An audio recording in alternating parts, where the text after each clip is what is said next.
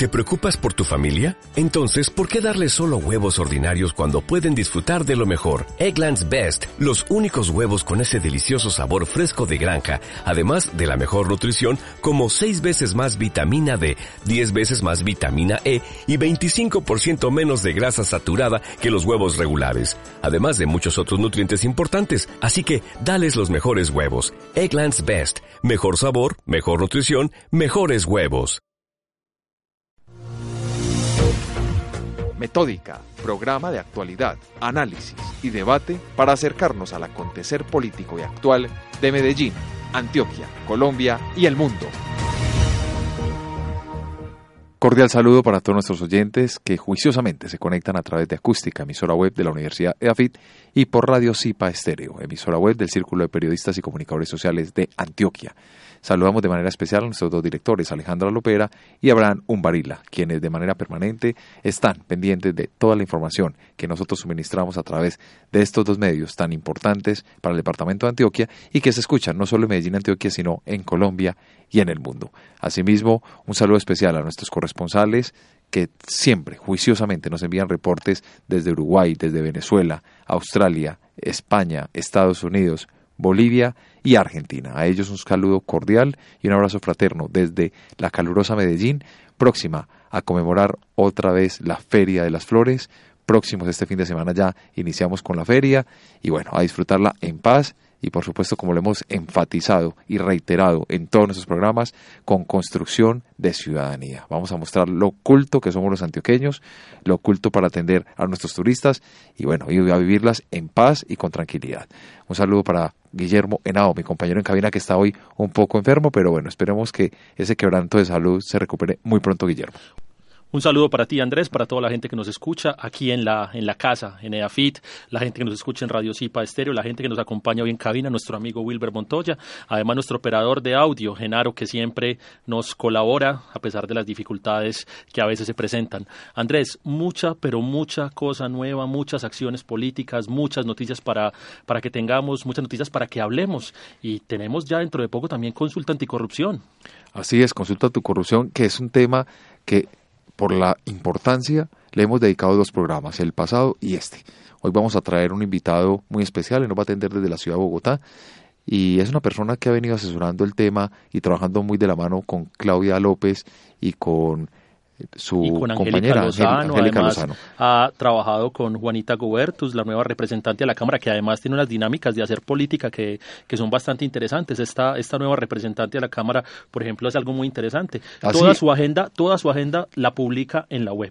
Y es bueno porque es Alejandro Franco, ese joven abogado, politólogo. Él va a estar con nosotros en contados minutos para que escuchemos eh, su posición frente al por qué votar frente a la consulta anticorrupción. Y lo que usted decía, Guillermo, también nos preparamos para vivir ya la próxima semana un nuevo periodo gubernamental en nuestro país. Se posesiona Iván Duque como nuevo presidente de la República, el presidente más joven de la historia de nuestro país y uno de los presidentes más jóvenes actuales en el mundo. Eh, una persona que ha nombrado caras nuevas y a unas personas, unas ya con trayectoria en el sector privado y otras pues caras que realmente la gente no logra identificar, pero que está dando como un mensaje, diría yo, de que él quiere de pronto no verse muy enlodado en el tema político, no verse como muy sesgado a que nombró personas que ya tenían trayectoria, sino caras nuevas, y si quiere hacer la equidad, quiere nombrar un mismo número de mujeres y hombres para que haya como equidad de género ahí, me parece que es valioso. Igual eh, esperar, hay que esperar a que resultados, esperar que estas personas, por mencionar algunos, eh, el nuevo ministro de Vivienda es una persona muy joven, una persona de 33 años. Juan David Malagón. Jonathan mal. Malagón. Jonathan Jonathan, Malagón. Malagón, 33 años, es considerado el niño genio del nuevo gobierno, del nuevo gabinete. Eh, fue estudiante de Economía de la Universidad Nacional. Se gradu- eh, desde que se graduó ha tenido muchos cargos, muchos cargos reconocidos. Lo mismo lo acompaña José Manuel Restrepo en la cartera de Comercio, Industria y Turismo. También una trayectoria laboral destacada y la más, su último empleo o el más reconocido es rector de la Universidad del Rosario.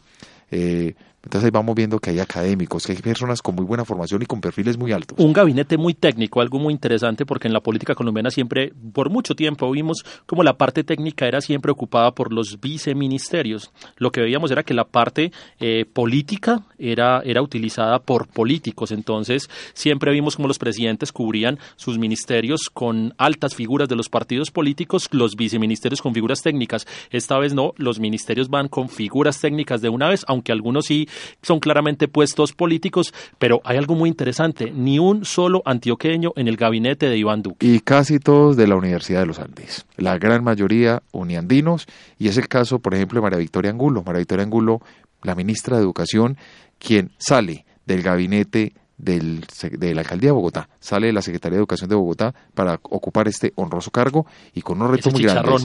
Porque para trabajar y, y, tener contentos a los a las luchas sindicales de FECODE, creo que va a ser, va a ser una un cosa muy, muy trabajo muy fuerte. Le deseamos a ella muchísimos éxitos y bueno, ojalá logre sacar muy adelante la cartera porque yo sí soy un, un, un aliado y un convencido de que un país educado limita todas las brechas que existan. O sea, ya no hay límites y, y, un país con educación logra mejor desarrollo, mejor rentabilidad. Entonces, muchos éxitos para ella. Oiga, y en defensa, una persona, pero reconocida y que trabajó muchísimo tiempo en el tema de la Federación de Comerciantes en Fenalco. 15 años estuvo allí, Luis Guillermo Botero. Pero una persona que nunca ha tenido acercamiento a la fuerza pública. Y llega como ministro de Defensa. Qué cosa tan tan a mí me deja ahí como preocupado un poquito. Extraña.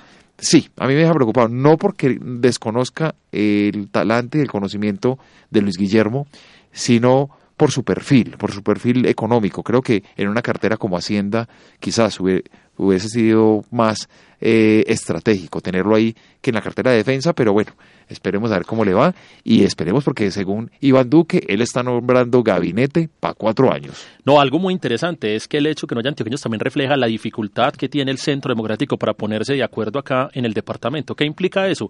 La serie de matices que tiene el Centro Democrático acá en Antioquia no ha logrado eh, afinidad en el discurso para poder salir a hablar puntualmente y ganarse algo. Eso lo vimos también cuando Paola Holguín eh, digamos que puso su nombre en cuestión para ser presidenta del Congreso y no lograron eh, todos los matices del departamento, además de los matices nacionales, ponerse de acuerdo y logró llegar fue Ernesto Macías.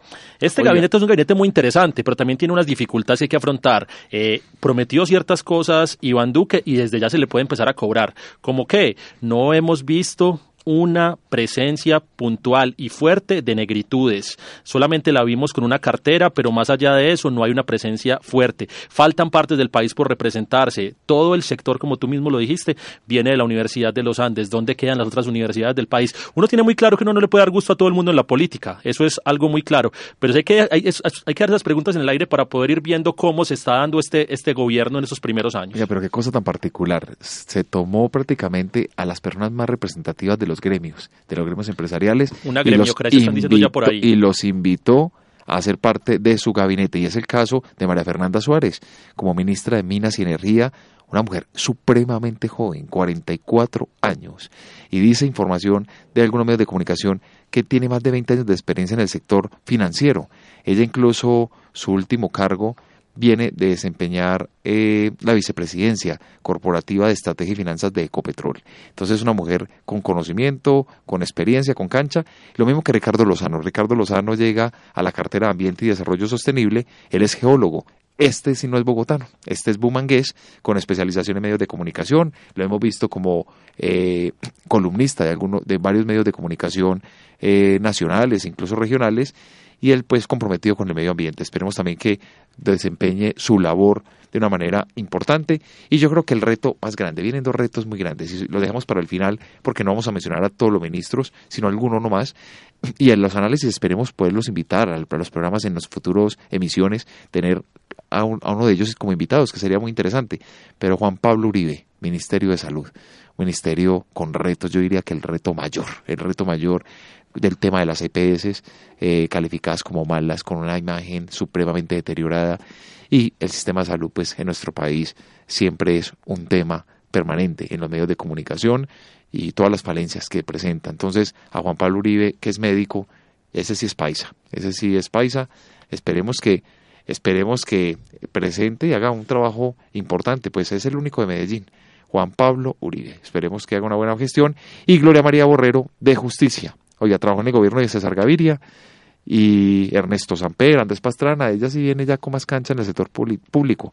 Esperemos que aquí también haga una buena función y eh, con justicia y con todo lo que viene, con la implementación de los acuerdos de paz, pues ojalá esta mujer también dé una luz y apoye ahí para que siempre Colombia tenga, sea más justa y equitativa. Y bueno, Guillermo, yo creo que en la actualidad pues sí vamos a tocar muchos temas, pero hoy prácticamente fue el tema de gabinete. Creo que fue, le dedicamos el tiempo para que dejemos el tema de lo que va a pasar con el senador Álvaro Uribe Vélez a ver si efectivamente le van a aceptar o no la renuncia. Y a ver, y a ver qué va a pasar el 3 de septiembre cuando está citado a indagatoria ante la Corte Suprema de Justicia.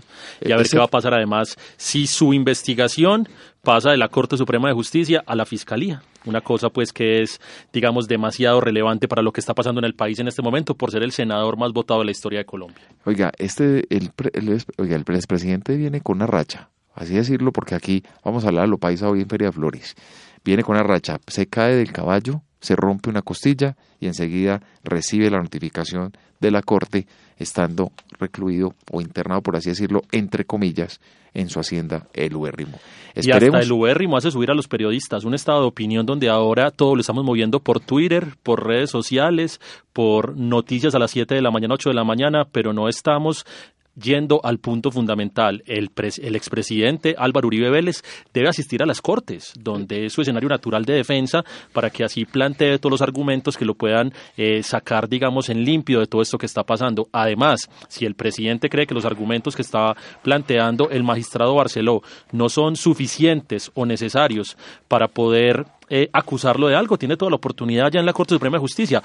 Digamos, esta semana recusó a tres magistrados la razón que da es básicamente que no siente que le den garantías y ante eso decide entonces ahora irse ante la Corte Interamericana, una, una jugada que digamos que es maestra por parte de Álvaro Uribe Vélez, pero lo importante es resuelva acá en Colombia, resuelva ante la Corte Suprema de Justicia y acuda a los tribunales. Ese es el llamado que en este momento hay que hacerle al presidente, al expresidente Álvaro Uribe Vélez. Así es, y Guillermo, pues ese va a ser un tema que vamos a analizar seguramente en las, en las próximas emisiones de Metódica porque aquí vamos a tener que traer expertos y vamos a tener un debate, un debate muy especial para analizar muy bien la historia y del por qué y explicarle a la gente, hacer pedagogía de qué fue lo que pasó, por qué el presidente Uribe está ahora en este nivel de investigación, a raíz de qué, el histórico, y bueno, analizarlo desde dos puntos de vista para conocer cuál será ese efecto positivo o negativo que tendrá la decisión finalmente de la Corte sobre él. Entonces ya en este marco de actualidad, estuvimos de recorrido casi que por todo el país, ¿no? Hablamos de ministros de diferentes regiones de Colombia, hablamos de la actualidad bogotana, hablamos de Río Negro, de Lubérrimo, y vámonos entonces con nuestra corresponsal en Montevideo, Uruguay, Victoria Contartesi. Muy buenos días, mis amigos y amigas de Metódica. La política uruguaya se encuentra en este momento en un pequeño corte intermedio, digámoslo, de cara a las futuras elecciones de 2019. Estamos en una especie de suspenso teatral que permite que sucedan varias cosas, sobre todo en lo que tiene que ver con las redes sociales y la prensa. Por su parte, el Partido Colorado, uno de los partidos de la oposición, eh, reveló hoy parte del backstage de lo que será el spot de campaña de una de sus facciones. El Partido Colorado es uno de los partidos de la oposición que se encuentra en el espectro político hacia la derecha eh, y la facción puntualmente que hoy eh, mostró el backstage de su spot es una de las facciones que se encuentran más hacia la derecha dentro de ese partido.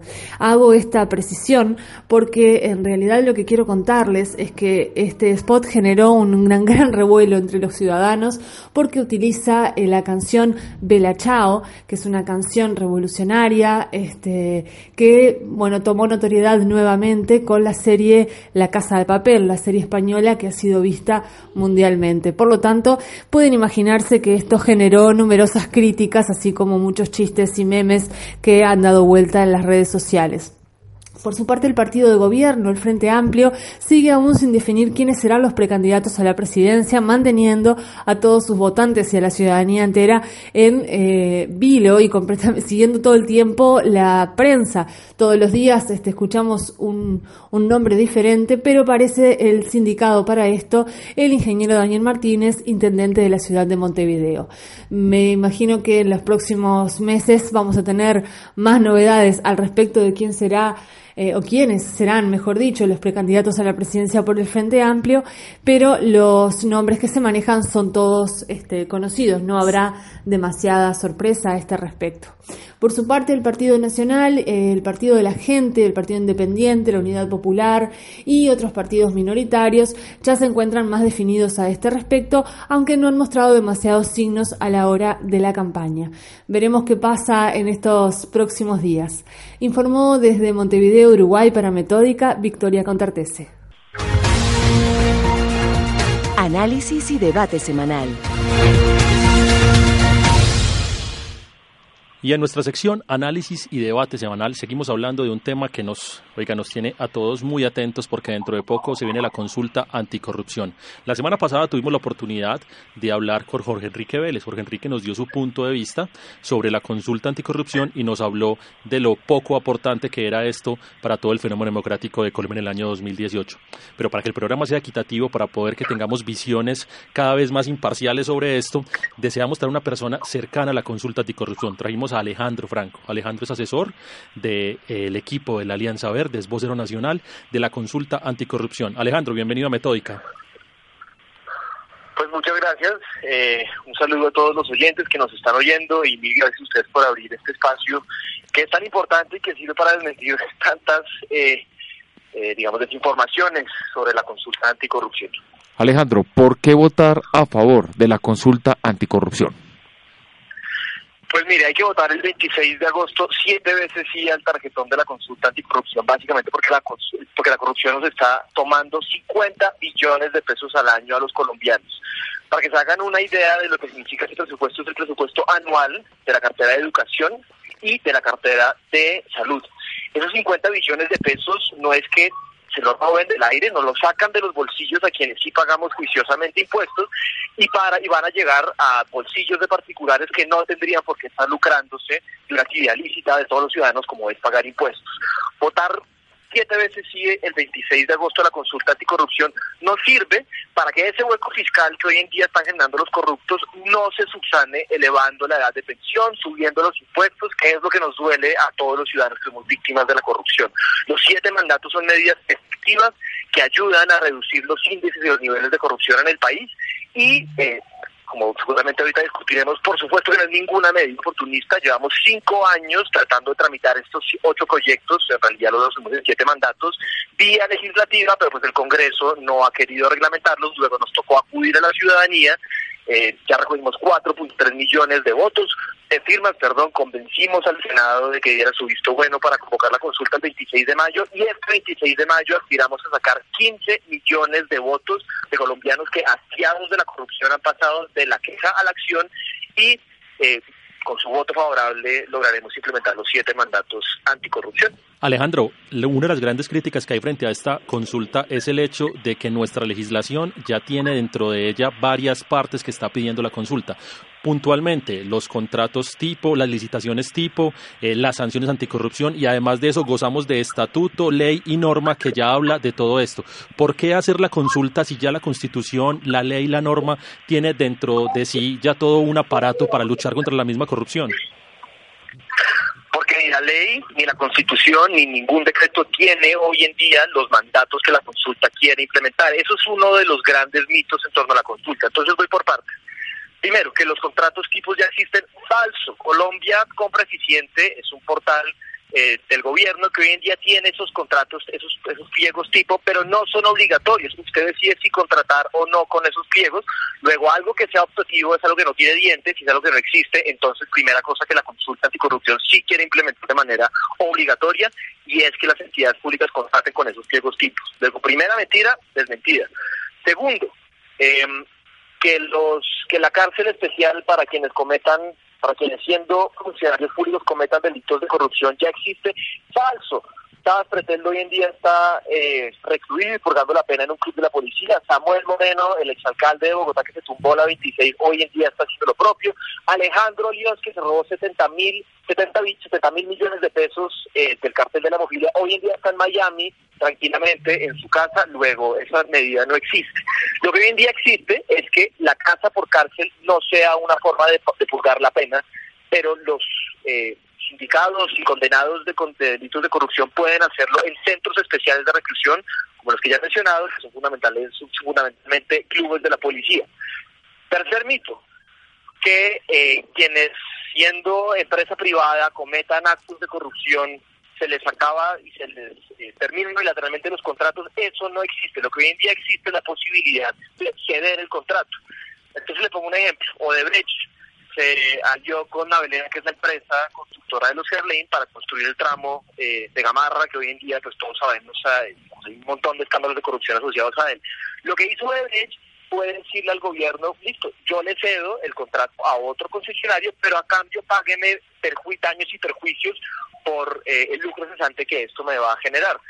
Eso quiere decir que hoy en día Odebrecht sigue contratando con el Estado porque esa medida de corrupción no existe.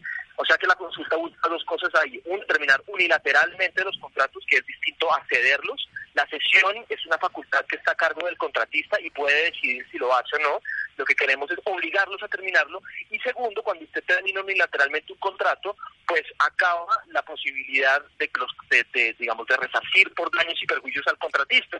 Si usted le roba al Estado, ¿cuál daño y cuál daño y perjuicios? Antes le salimos a deber, se le acaba y no vuelve a poder contratar nunca más con el Estado. Alejandro ejemplos, luego son tres ejemplos, perdón, termino, eh, de mitos que existen en torno a la consulta anticorrupción y que, como pues he dicho, pues, son, son, son falsos en la medida en que no existen hoy en día nuestra legislación. Alejandro, ¿ustedes qué pedagogía están implementando con el ciudadano para que ellos clarifiquen, el ciudadano del común, y sepa qué es lo que va a votar el próximo 26 de agosto? Perfecto. Nosotros en este momento tenemos 63 comités consolidados en distintos municipios del país. En todas las cabeceras de ciudades con más de 100.000 habitantes tenemos gente trabajando. Eh, estamos en 35 ciudades por fuera de Colombia, de comités de voluntarios del exterior que están repartiendo volantes eh, todos los días en las calles, eh, publicando y compartiendo contenido digital a través de sus redes sociales para informar a las personas de que uno, el 26 de agosto esta consulta se va a votar, que es una cosa que lastimosamente muchos colombianos no tienen presente, y dos, haciendo justamente este ejercicio de pedagogía que estamos haciendo en este momento, y es desmentir los mitos, aclarar las falsedades, eh, contestar eh, las mentiras que hay en torno a la consulta de corrupción para que el 26 de agosto los colombianos podamos hacer y ejercer un voto libre e informado. Para más información, yo quiero invitar a todo el mundo a consultar la página www.vencealcorrupto.com.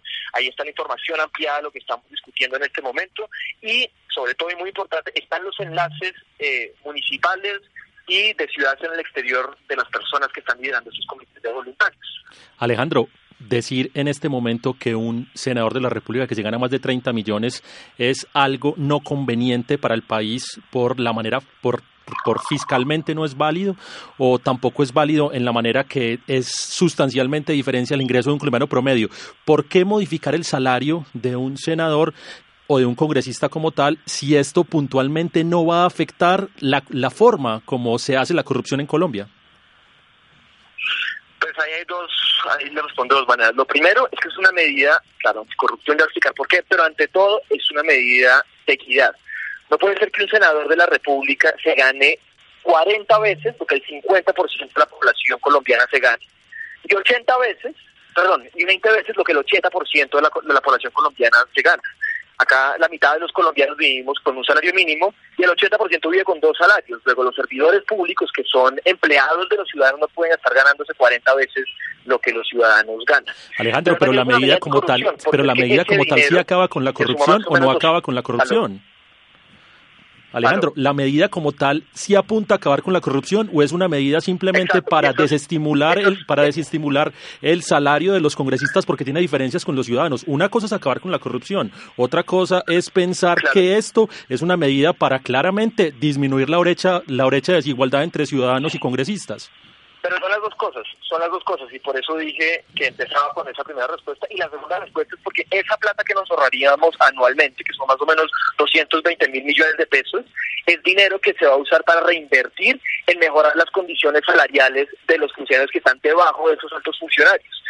Porque es que los nichos de corrupción, pues claro, están en el Congreso y están en los altos tribunales, pero también están en los funcionarios eh, de medio y bajo rango, que dado que no tienen unas condiciones de salario dignas, pues se ven obligados y se ven mucho más tentados a incurrir en actos de corrupción. Si usted le mejora la dignidad y las condiciones salariales a esos funcionarios, entonces a su vez disminuye la probabilidad de que incurran en actos de corrupción, porque por su salario digno y bueno no van a tener, no van a tener la necesidad de hacerlo. Alejandro, las preguntas que se elaboraron en para las que les van a entregar a las personas en los puestos de votación el próximo 26 de agosto, ¿no considera usted que están ya eh, con una intención, ya están sesgadas para que la gente vote a favor? Pues lo que la Registraduría Nacional del Estado Civil y el Consejo Nacional Electoral nos, nos, nos permiten a los comités que impulsan consultas populares es que en el tarjetón aparezca un encabezado resumiendo la pregunta y abajo una breve explicación de lo que contiene esa pregunta. Pero sumado a eso, por eso es que estamos haciendo este ejercicio de pedagogía para que la gente no solo se quede en el enunciado, que no es una cosa eh, insinúa una intención de voto, sino que simplemente resume el punto. Yo creo que es a lo que usted me está preguntando. Por eso llevamos un año y medio recorriendo el país, saliendo a las calles todos los días para que los ciudadanos voten libre e informadamente y no simplemente con la lectura de sus eh, cabezados que son resumen de unos mandatos mucho más sofisticados, pero yo no creo que haya ninguna insinuación ni que sean eh, encabezados que sugestionen eh, o induzcan a los votantes a, marcar el tarjetón de cierta forma. Viene acompañado de un ejercicio pedagógico mucho más robusto. Alejandro, ¿por qué la consulta anticorrupción no ha sido tan, tan comentada, tan hablada? ¿Qué le ha faltado a la consulta para poder llegar a todo el país? Porque realmente mucha gente aún no sabe de este ejercicio democrático. Pues yo creo que la consulta anticorrupción sí ha sido un tema eh, de agenda nacional. Es la única causa ciudadana que ha logrado unir a sectores del petrismo con sectores del uribismo. Iván Duque, perdón, Iván Duque y Gustavo Petro se comprometieron públicamente a apoyar la consulta anticorrupción. Ha unido uribistas y a santistas. Uribe y el presidente Santos se comprometieron a salir a apoyar públicamente esta consulta. Pero no lo han hecho, Alejandro, no lo han hecho. Hemos visto antes, hemos visto antes cómo estos ya se han distanciado de la consulta. A votar favorablemente. Eh, la proposición que permitía convocar a la consulta. Luego yo creo que ha sido un tema de debate eh, nacional y todavía queda un mes para seguir haciendo campaña. Vamos a ver esto cómo vuelve a disputar el lugar de predominancia en el debate público nacional. Alejandro, se viene unos días donde veremos la consulta anticorrupción moverse bastante en redes, la veremos moverse bastante en tierra, porque digamos que acá en la ciudad de Medellín no se ha visto ese, ese gran auge donde deberían estar los jóvenes, sociedad civil, eh, políticos reconocidos trabajando. ¿Qué ha faltado entonces? ¿Qué le falta en este, en este lapso de tiempo para que la consulta se lleve a cabo y para que se aprueben las siete preguntas? Estamos en la recta final de la consulta anticorrupción. Empezamos desde esta semana una gira nacional con Claudia López, con Angélica Lozano, con Antonio Navarro, Gustavo Petro también estará haciendo lo mismo. Iván Duque se comprometió a luego del, a luego del 7 de agosto salir a hacer campaña por la consulta anticorrupción. Luego lo que le espera a esta campaña es una campaña de muchos colores políticos, de ciudadanos activados, de mucho movimiento en redes sociales y van a ver que estos últimos 30 días de campaña van a ser casi que una campaña presidencial en sí misma, en el sentido de que todo el mundo va a tener en mente que el 26 de agosto es el día para salir a votar siete veces sí. Ténganos un poquito de paciencia porque acabamos de salir de las elecciones al Congreso, después de una primera vuelta y una segunda vuelta presidencial. Eh, pero ya con un poquito más de aire y de tiempo y en esta recta final seguro que será la prioridad de todos los colombianos. A partir de este momento invitamos a nuestros oyentes para que ingresen a www.metódica.com.co y en el, el, el Slacks foro, por favor, dar clic, ahí se registran, toman sus datos, dan una clave y por supuesto pueden responder a la pregunta, ¿apoyará usted la consulta anticorrupción a realizarse en agosto? Participa en nuestro foro porque es para nosotros muy importante conocer la opinión de usted, que es nuestro oyente. Asimismo, también los invitamos para que respondan a, frente a la pregunta del área de comunicación. ¿Considera que el acto realizado por Antanas Mocus es educativo? Si no, ¿y por qué? Asimismo, Alejandro, nos gustaría saber, entonces usted dice que sí hay pedagogía, pero todavía hay gente que se pregunta para qué sirve esta consulta. Brevemente, ¿para qué sirve esta consulta? para muchísimas cosas, entre esas para poner en cintura y domesticar a la clase política. Son siete mandatos ciudadanos de sentido común que en cualquier democracia medianamente decente del mundo ya existen en la legislación, a diferencia de lo que ocurre en nuestro país, que ninguno de los siete existe hoy en día en el ordenamiento jurídico. Son medidas de sentido común que lo que buscan es primero, acabar con los niveles de corrupción que pues nos ajenan todos los días a los colombianos. Segundo, lograr una distribución mucho más equitativa salarial entre quienes son servidores públicos y quienes somos ciudadanos. Y tercero, mostrarle a la clase política que para los ciudadanos, cuando nos organizamos, cuando somos capaces de encontrar causas comunes que nos unan y no que dividen, y cuando pasamos de la quejadera a la acción, somos capaces de lograr aquellas cosas que la clase política no ha sido capaz de implementar eh, moto propio y por eso los ciudadanos un poco volteamos la balanza y obligamos a la clase política a implementar aquellos mandatos que el 26 de agosto van a ser votados masivamente sí por los colombianos.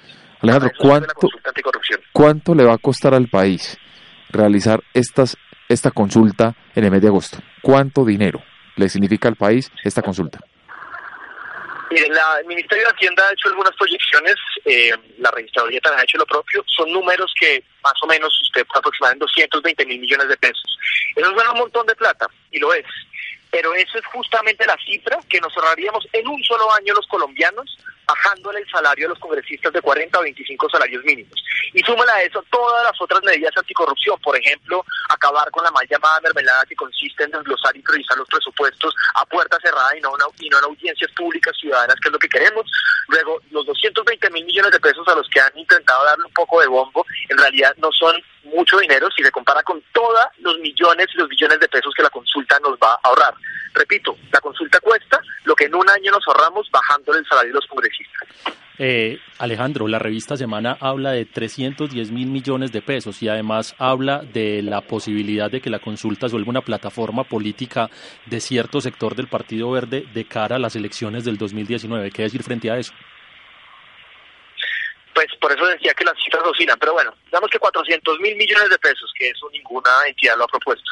Eh, eso en dos años es lo que significa bajarle el salario de los congresistas. Y sobre la segunda pregunta, que es una plataforma política, eso nos, eso nos dijeron en 2017, eh, argumentando que pues era la plataforma política del Partido Verde para llegar al Congreso. Llegamos al Congreso con o sin consulta y duplicamos el número de curules.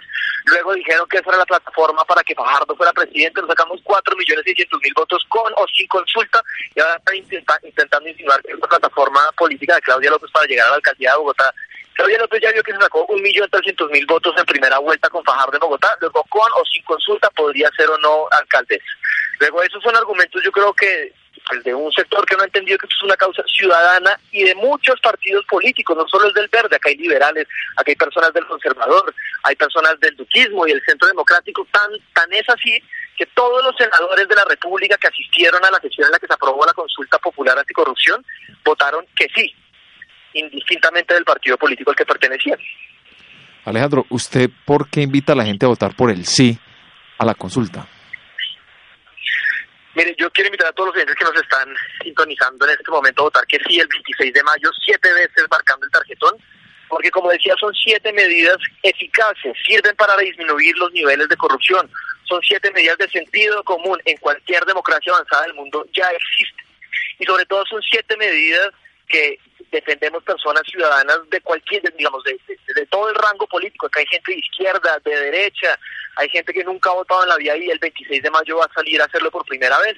Luego, en ese sentido, son, son siete mandatos ciudadanos, hermanos. Si por primera vez nos ponemos de acuerdo como país y que hay una causa que amerita unirnos, que amerita salir masivamente a votar por las unas, pues luego yo creo que hay que respaldarse. Bueno, ustedes o cómo han tomado la decisión del actual presidente o el presidente eh, Iván Duque frente a él también vincularse y unirse a promover esta consulta anticorrupción. bienvenidos, bienvenidos. Es que usted no tiene que ser de izquierda o de derecha para estar hastiado de la corrupción. Usted tiene que ser simplemente un ciudadano con dos ojos para ver todos los escándalos que diariamente pues nos votan los medios y de las infamias en que incurre nuestra clase política para darse cuenta que la consulta anticorrupción es una causa que amerita la pena y vale la pena ser respaldada al presidente Duque y a cualquier otro líder político que se sume a esta causa, las puertas están más que abiertas bienvenidísimos los 15 millones de votos que aspiramos a sacar. Por supuesto, no solamente pueden, porque no los tenemos, eh, venir del Partido Verde, ni del centro, ni de la izquierda. Esos son votos de ciudadanos de cualquier orilla del espectro político. Alejandro, las, la corrupción ha sido un problema endémico en la democracia colombiana. Hemos visto cómo la relación clientelar se ha manifestado de diferentes maneras. Vimos en estas elecciones cómo además de corrupción eh, de tipo eh, fiscal, además vimos corrupción de tipo electoral. La consulta combate un tipo de corrupción. ¿Qué hacer con el resto de prácticas sistémicas que se están dando en el país y que apuntan a una degradación ética dentro de la política muy, muy fuerte? El profesor David Suárez Tamayo eh, habla de la imposibilidad que tiene la consulta de regular ese tipo de comportamientos. ¿Qué decir frente a eso? Pues mire, paso a paso. De acuerdo con que la corrupción es un problema cultural y de acuerdo con que ese problema cultural no se soluciona en su totalidad con siete mandatos legales. Los siete mandatos legales, sin embargo, logran dos cosas. Primero, son medidas eficaces que atacan la corrupción desde su raíz. Si se implementaran legislativamente, yo creo que al menos los 50, de los 50 billones de pesos que nos roban anualmente los corruptos, un gran porcentaje de ese dinero volvería a los bolsillos de los colombianos y no tendría que ser suplido subiendo la edad de pensión ni subiendo los impuestos. Eso es una primera cosa que logra. Pero también, ya que usted lo menciona, simbólicamente tiene un efecto muy bonito y es mostrarle al país que causas audaces ciudadanas que unan a la gente que además sirvan y que además sean respaldados masivamente por colombianos, funcionan y valen la pena respaldar. La, la consulta anticorrupción va a ser la primera ficha de dominio que esperamos desate una cantidad de otras eh, acciones eh, colectivas de ciudadanos, un poco como lo que pasó con el boom de las consultas eh, populares mineras. Primero vino un municipio que se logró organizar, recoger las firmas, mostrarle a los, a los pobladores cuáles eran las desventajas de que eh, compañías multinacionales vinieran a explotar los páramos sin ningún control previo y eso desató toda, digamos, toda una cadena de fichas dominó de otros municipios que se fueron sumando. Ese efecto en cadena queremos y creemos que puede desembocar la consulta anticorrupción. Luego es un mensaje también poderoso y es que los ciudadanos organizados podemos domesticar y poner de cintura a la clase política de nuestro país. ¿Usted no considera que esta medida de promover eh, el voto para la consulta anticorrupción se puede convertir a futuro en una en una consulta populista o en una, acción populista? Pues digamos que es populismo. Populismo nosotros lo entendemos como medidas que buscan dividir a la población entre los buenos, unos malos y buscan darle a problemas complejos soluciones simplistas. La consulta de corrupción, antes que dividir a la población colombiana, la está uniendo en torno, a, en torno a una causa común. Y antes que buscar soluciones simplistas a problemas complejos, lo que viene haciendo es recogiendo la trayectoria, los estudios, todo el esfuerzo de cuatro años de presentar estos proyectos vía legislativa, recoger los aprendizajes, recoger las cosas que no gustaron y convertirlos en siete mandatos eficaces, con estudios serios que, que, que digamos, respaldan su viabilidad para eh, vía voto popular implementarlo legislativamente, ya que el Congreso voto popular no fue capaz de hacerlo estos primeros cuatro años. Luego yo, lejos que lejos de hablar de una causa populista, hablaría más bien de una causa audaz que por fin logró unirnos a los colombianos en torno a siete medidas efectivas que no reducen ni simplifican problemas complejos. Alejandro, uno de los, una de las mayores cifras que usaba el ex candidato Sergio Fajardo era el dinero que se perdía por corrupción. Él hablaba de entre 30 y 40 billones de pesos al año. A veces, llegó a mencionar hasta 45 billones de pesos. Pero cuando llevamos eso al territorio nos encontramos que hay partes del país donde la inversión es poca, donde las regalías son pocas y donde las relaciones se dan desde casicazgos, donde los alcaldes llevan, eh, donde grupos políticos ya eligiendo alcaldes durante 20, 30 años. La consulta anticorrupción al final, ¿cómo combate el punto del problema, que termina siendo la relación clientelar que se da en el territorio entre alcaldes, entre la burocracia popular de los de los municipios y entre la gente que hace... la pregunta porque creo que los siete mandatos me apuntan en distintas formas a ese problema que usted menciona.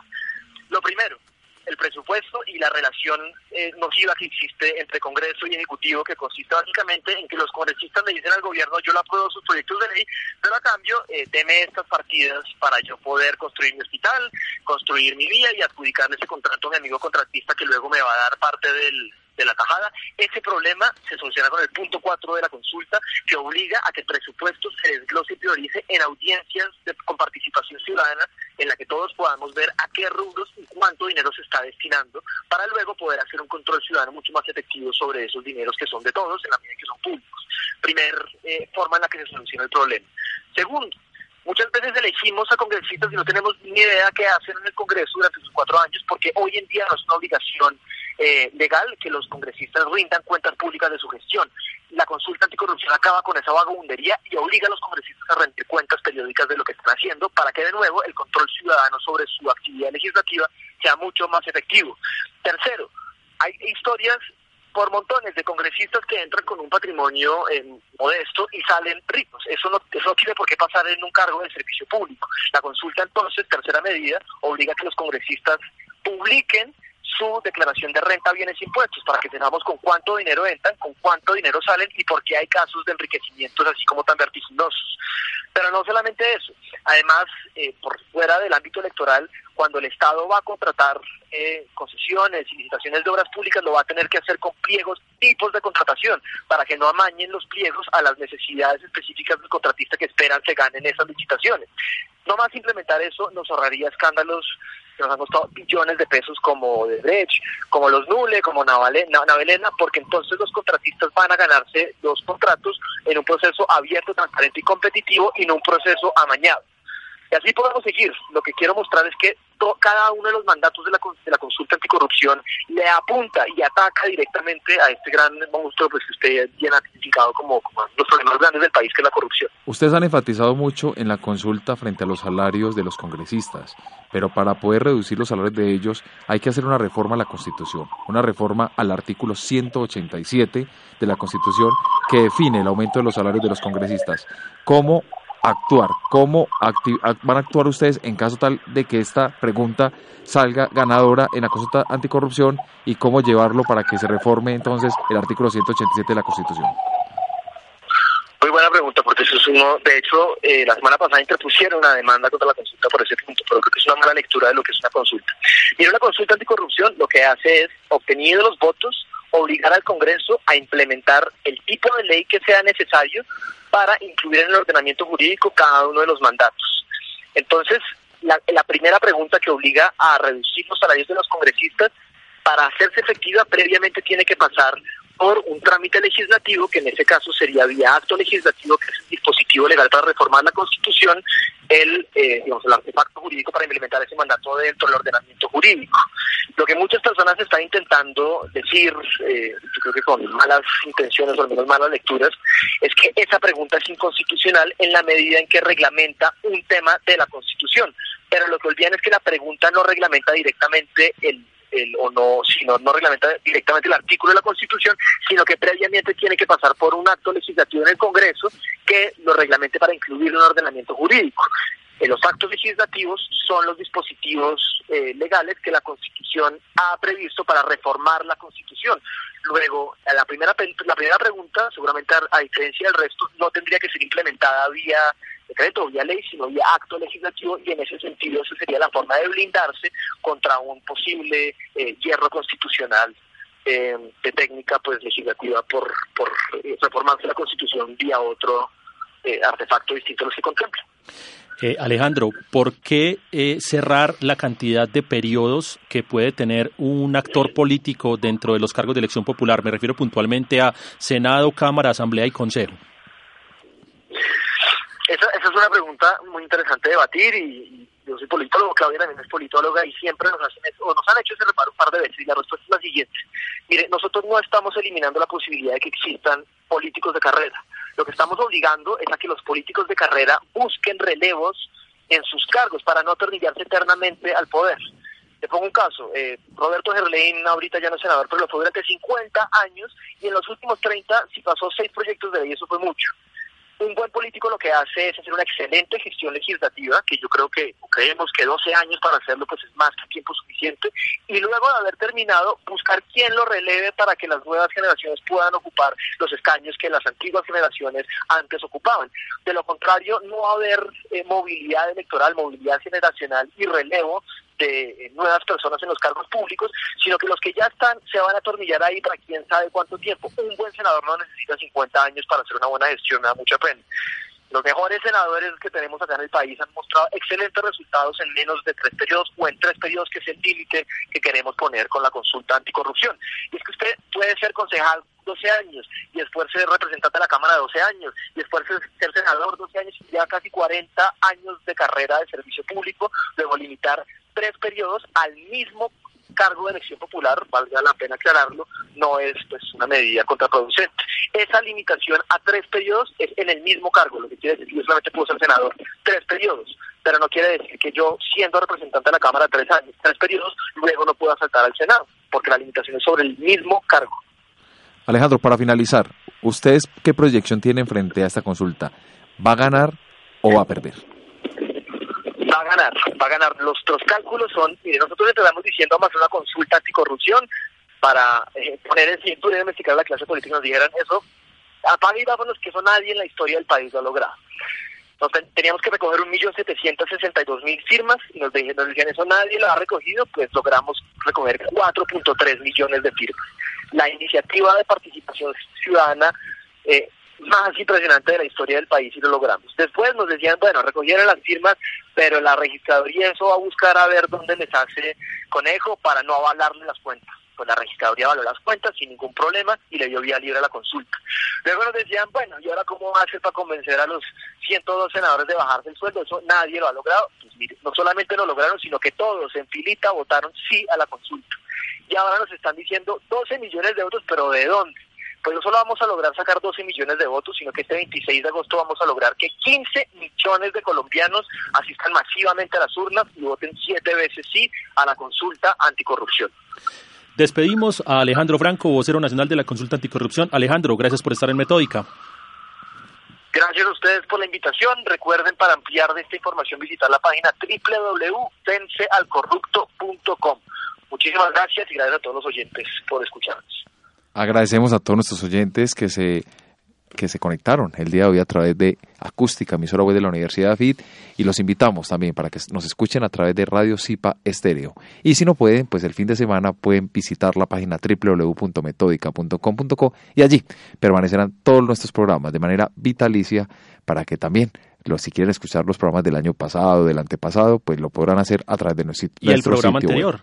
Por supuesto. Que todos en el que tuvimos la versión que no estaba apoyando la consulta anticorrupción. Así es, porque Metódica siempre hemos buscado ese balance, siempre ese equilibrio de información y este tema es muy importante y ustedes, nuestros oyentes, son los que deben tomar finalmente la decisión si votan o no, si acuden o no a las urnas. A ustedes muchísimas gracias, a nuestros corresponsales un saludo muy muy especial y nos escuchamos entonces dentro de días con más información política y de comunicaciones no solo en Colombia y Medellín, sino en el mundo entero. Feliz fin de semana. Metódica, programa de actualidad, análisis y debate para acercarnos al acontecer político y actual de Medellín, Antioquia, Colombia y el mundo. ¿No se merece tu familia lo mejor? Entonces, ¿por qué no los mejores huevos? Ahora, Egglands Best están disponibles en deliciosas opciones. Huevos clásicos, de gallina libre de jaula y orgánicos de Egglands, que ofrecen un sabor más delicioso y fresco de granja, que le encantará a tu familia. En comparación con los huevos ordinarios, Egglands Best contiene la mejor nutrición como 6 veces más vitamina D, 10 veces más vitamina E y el doble de omega 3 y B12. Solo Egglands Best. Mejor sabor, mejor nutrición, mejores huevos. Visita egglandsbest.com para más información.